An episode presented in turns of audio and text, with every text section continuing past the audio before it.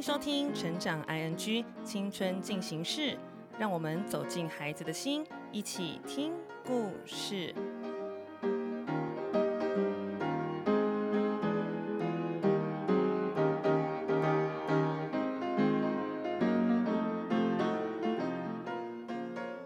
欢迎收听《快乐分多金青少年成长单元青春进行式》YouTube、IG、抖音，在这个人人都能当直播主的时代。你也好想要像网红那样成为一个会被大家看见、那样有影响力的人吗？今天就要跟大家分享如何成为一个更有影响力的人。第一个提升影响力的方法，就是要先塑造自己的品牌价值。大家都知道，网红最大的收入就是代言产品，但是要让别人愿意找你业配，最重要的就是这个人的形象。而这个形象能不能带来很高的价值呢？我们的形象带给别人的感觉感受。我这个人的想法、一举一动都会在别人心中留下价值跟印象，所以与其花很多时间在认识自己，我们需要花更多的心力，好好的塑造自己，成为一个更有价值的人。有品质的事情，更高等级的机会，自然就会找上我们喽，因为我们已经跟高品质画上等号了。第二个要提升自己影响力的方法，就是要练习客观的看待自己。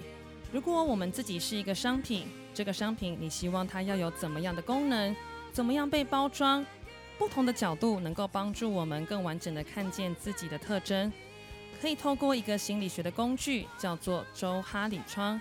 我们从自己知道、自己不知道、别人知道、别人不知道的交集当中，来找到我们的卖点和亮点。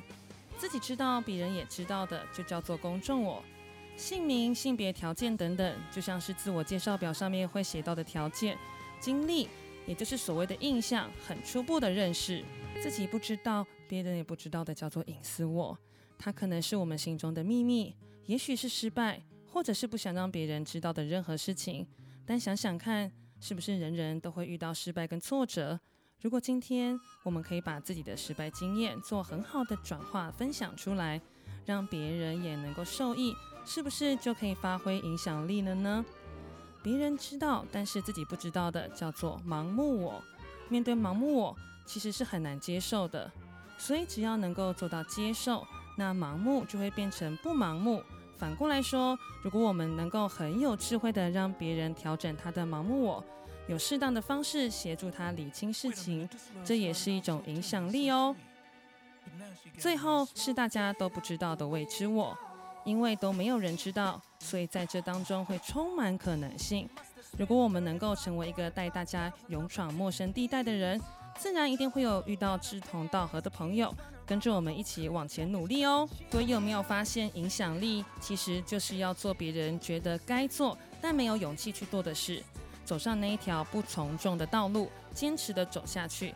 只要做的事情是对的，我们就能够吸引到对的人，一起在这条路上努力。今天和大家分享，我们可以透过两个方法来提升自己的影响力：第一，塑造自己的价值；第二，练习客观地看待自己。最后，要勇敢地走上那条该走的路。祝福大家都能够成为你心中那个最想要成为的人。快乐分多金，青春进行式，我们下次见，拜拜。听完今天的节目后，大家可以在 YouTube、FB 搜寻 Emily 老师的快乐分多金，就可以找到更多与 Emily 老师相关的讯息。在各大 Podcast 的平台，Apple Podcast、KKBox、Google Podcast、SoundOn、Spotify、Castbox，搜寻 Emily 老师都可以找到节目哦。欢迎大家分享，也期待收到您的留言和提问。Emily 老师的快乐分多金，我们下次见，拜拜。